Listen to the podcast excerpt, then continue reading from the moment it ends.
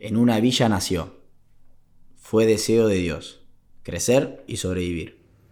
Villa Fiorito es el lugar de origen de Diego Armando Maradona y la explicación más clara de su forma de ser.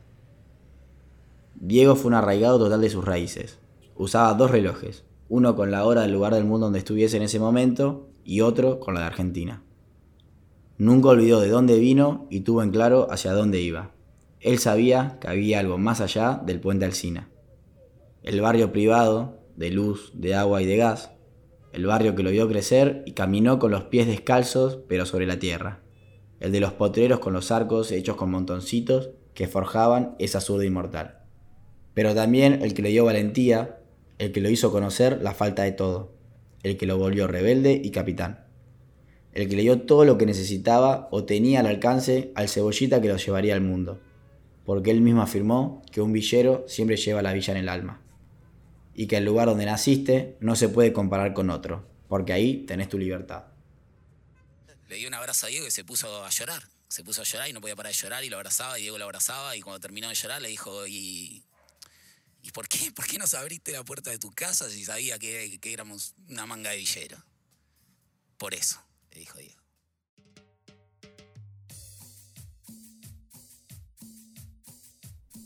El Maradona Villero es probablemente el más genuino. Su actitud verborrágica, llena de carisma pero con un tono desafiante y batallador, que lo caracterizó siempre, tiene que ver con la búsqueda de igualdad que constantemente intentó lograr. Si hay algo que tenía Maradona, era memoria. Si no hubiera nacido en Villa Fiorito, quizás no hubiera sido el Maradona que fue. Y no hablo solamente de cómo manejaba la pelota, sino que tampoco hubiéramos encontrado en él al libertador de los villeros. El Maradona Villero siempre fue respetable sin hacerle mal a nadie, con sus códigos, su forma de hablar, su música, dichos y costumbres. El Maradona Villero encontraba equilibrio en un cuerpo que se codiaba con quienes apuntaban hacia los negros y que entonces les marcaba la cancha cada vez que podía. Porque el problema de Maradona era haber nacido en una villa y nunca abandonarla.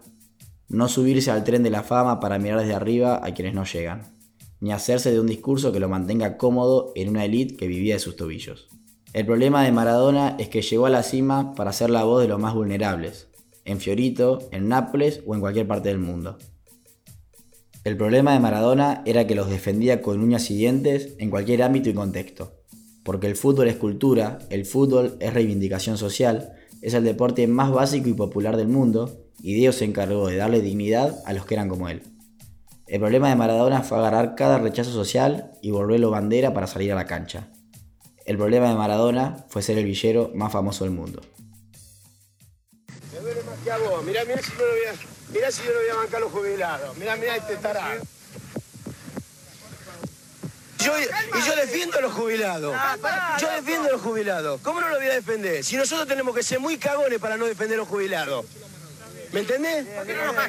Porque el estúpido este me dice que yo no, yo no, yo no grito por los jubilados. Pero ¿cómo no me voy a enojar, viejo? Nosotros los... Pero por su, a muerte estoy con los jubilados. ¿Me entendés? Porque lo que, lo, que le hacen es una vergüenza. Maradona igualmente, ellos intentaron caminar al lado suyo. A muerte. Hay un Diego Villero que las luchas de las minorías las sentía propias, aunque su lugar en el mundo correspondía a otra realidad. Porque entendió que de eso se trataba ser un ídolo popular, ser voz de los invisibles y vulnerados. El compromiso y sensibilidad por las causas populares que Diego siempre acompañó con pasión, lealtad y verdad. Nunca dejó de ser el villero que jugaba la pelotita para pasar el tiempo, ni la estrella que se enfrentó a la Italia rica, ni el consagrado que tuvieron que sacar de la mano del país más poderoso del mundo. De casualidad, Diego se cruzó con una marcha de jubilados reclamando contra la creación de las AFJP y el aumento de los saberes, camino al velorio del relator José María Muñoz. Y con la espontaneidad que lo caracterizaba y la convicción que siempre tuvo, no dejó pasar la oportunidad de mostrar su postura ante la situación. Todos tenemos que estar con ellos. Lo que no quiere estar es porque se hacen los giles. Diego, ¿qué representa la lucha de las abuelas para vos? Es la reivindicación de, de todos los argentinos que queremos saber la verdad. Otra lucha que siempre defendió y acompañó fue la de las madres y abuelas de Plaza de Mayo. Tuvo dos encuentros particulares con Estela de Carlotto, titular de Abuela de Plaza de Mayo, uno fue en Cuba, mientras Diego realizaba un tratamiento de desintoxicación. El otro en Pretoria, Sudáfrica, siendo director técnico del equipo nacional y ese tan recordado brazo. Hola Diego, acá una abuela de Plaza de Mayo te saluda. Así se presentó Estela en ambas ocasiones. Y el 10, siempre que pudo, reclamó el apoyo hacia ellas. Con su llegada a Gimnasia y Esgrima de la Plata, tuvo la oportunidad de acercarse a Tati Almeida y a Eve de Bonafini, dos de las principales referentes de madres de Plaza de Mayo e hinchas del Lobo. Bueno, muchas gracias Diego. Siempre te sentimos muy cerca, te admiramos, tenés fanáticas en abuelas. Te, aconsejaría que nunca vayas por la sede porque no salís vivo, porque son muy cariñosas.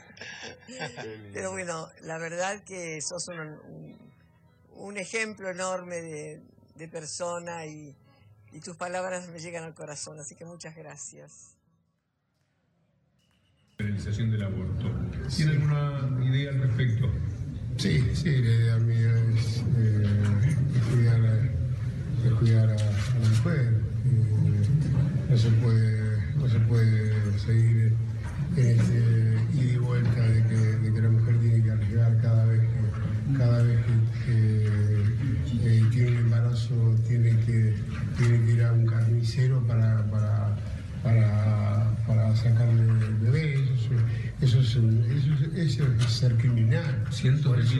de por, eso, por año. Por eso, por eso digo. Pero en cualquier lado y con una gran diferencia social. Exacto, exacto. Y esto es lo que, esto es lo que yo le pediría a, a los, que, los que están votando, que le den una posibilidad a esa mujer de, de, elegir, elegir eh, democráticamente. democráticamente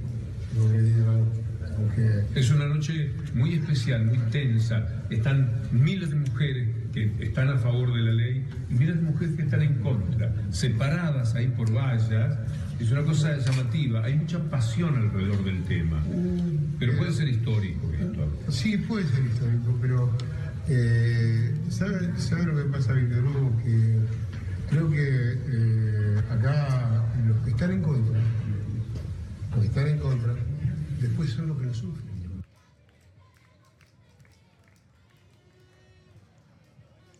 incomodaba.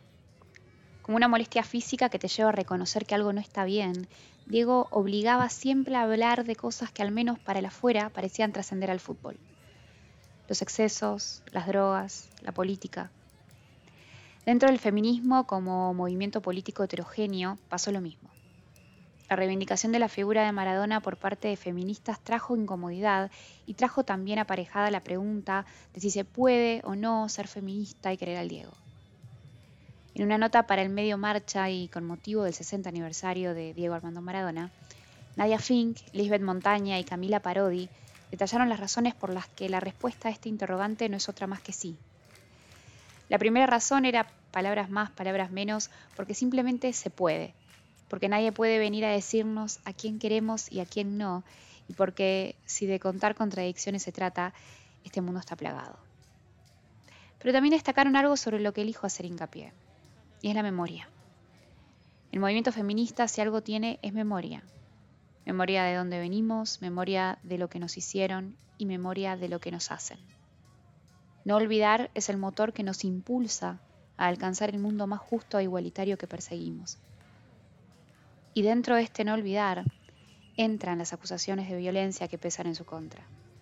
No olvidamos, porque luchamos todos los días para que la realidad del machismo desaparezca, para que el poder no implique poder también sobre nosotras y nuestros cuerpos. Frente a todo lo extraordinario que fue en tantos frentes de batalla, Diego acá fue norma en un mundo regido por las reglas patriarcales. Saber esto es tan importante como no olvidar. Pero también hay que decir que Diego no siempre fue la norma en otros ámbitos. De hecho, casi nunca. La memoria para Diego también era columna vertebral para su vida.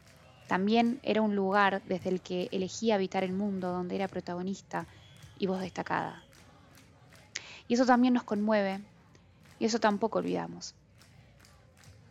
Al igual que el feminismo, Diego no olvidaba de dónde venía y el mundo que quería cambiar los pibes del barrio, los jubilados, las políticas públicas que favorecieran a las clases más vulnerables, eran moneda corriente en su discurso desde el primer día.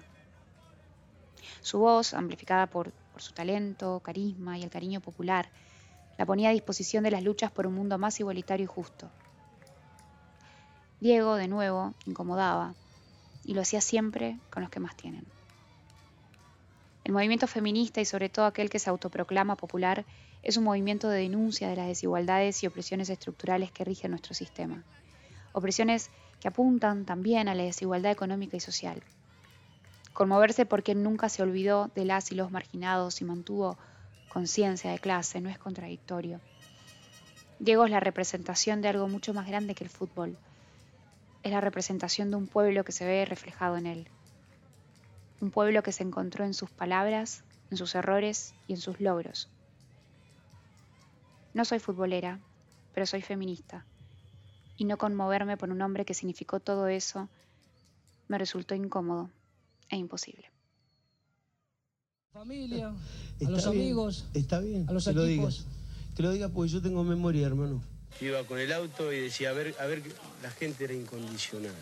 La gente fue siempre, siempre maradoniana. Siempre fue del Diego. Eso es lo que yo... El, el orgullo que tengo yo es que yo no soy ni Diego Maradona, ni Pelusa, no, yo soy el Diego para la gente. El Diego. Y me siento orgulloso de ser el Diego. Porque yo soy popular, yo no soy público. Villa Fiorito curtió a Maradona con una infancia sin día del niño ni regalo de reyes, pero con la ilusión de que algún día se le daría. Y permitirse soñar con una pelota de fútbol pegada a su suela y los rulos moviéndose de un lado a otro en el potrero de su vida. Mientras Doña Tota lo esperaba cuando caía el sol y Don Diego volvía de trabajar para cenar en familia. Soy la voz de los sin voz y la voz de mucha gente que se siente representada por mí, porque yo tengo un micrófono delante y ellos en su puta vida podrán tenerlo, aseguraba Diego Armando Maradona en una entrevista. El Maradona de la villa no se vendió ni por plata ni por poder. Trabajó y desde su lugar buscó lo mejor para todos. Diego no olvidó sus orígenes, los afirmó. Soy un tipo normal que por hacerle un, un golazo a los ingleses que nos mataban a los pibes en Malvinas, hoy todo el mundo me reconoce. Porque el, el abuelo le, se lo contó al padre y el padre se lo cuenta al hijo. Y por eso soy reconocido. Pero soy un tipo totalmente normal. Quédense tranquilos, Argentina. Y un saludo grande. Viva Argentina, viva la patria. Y más argentino que nunca. Todos los Diegos el Diego, la analogía de un mito. Todos los Diegos quisieron a Maradona. Yo soy Juma la Maquia y esto es una producción de Backup.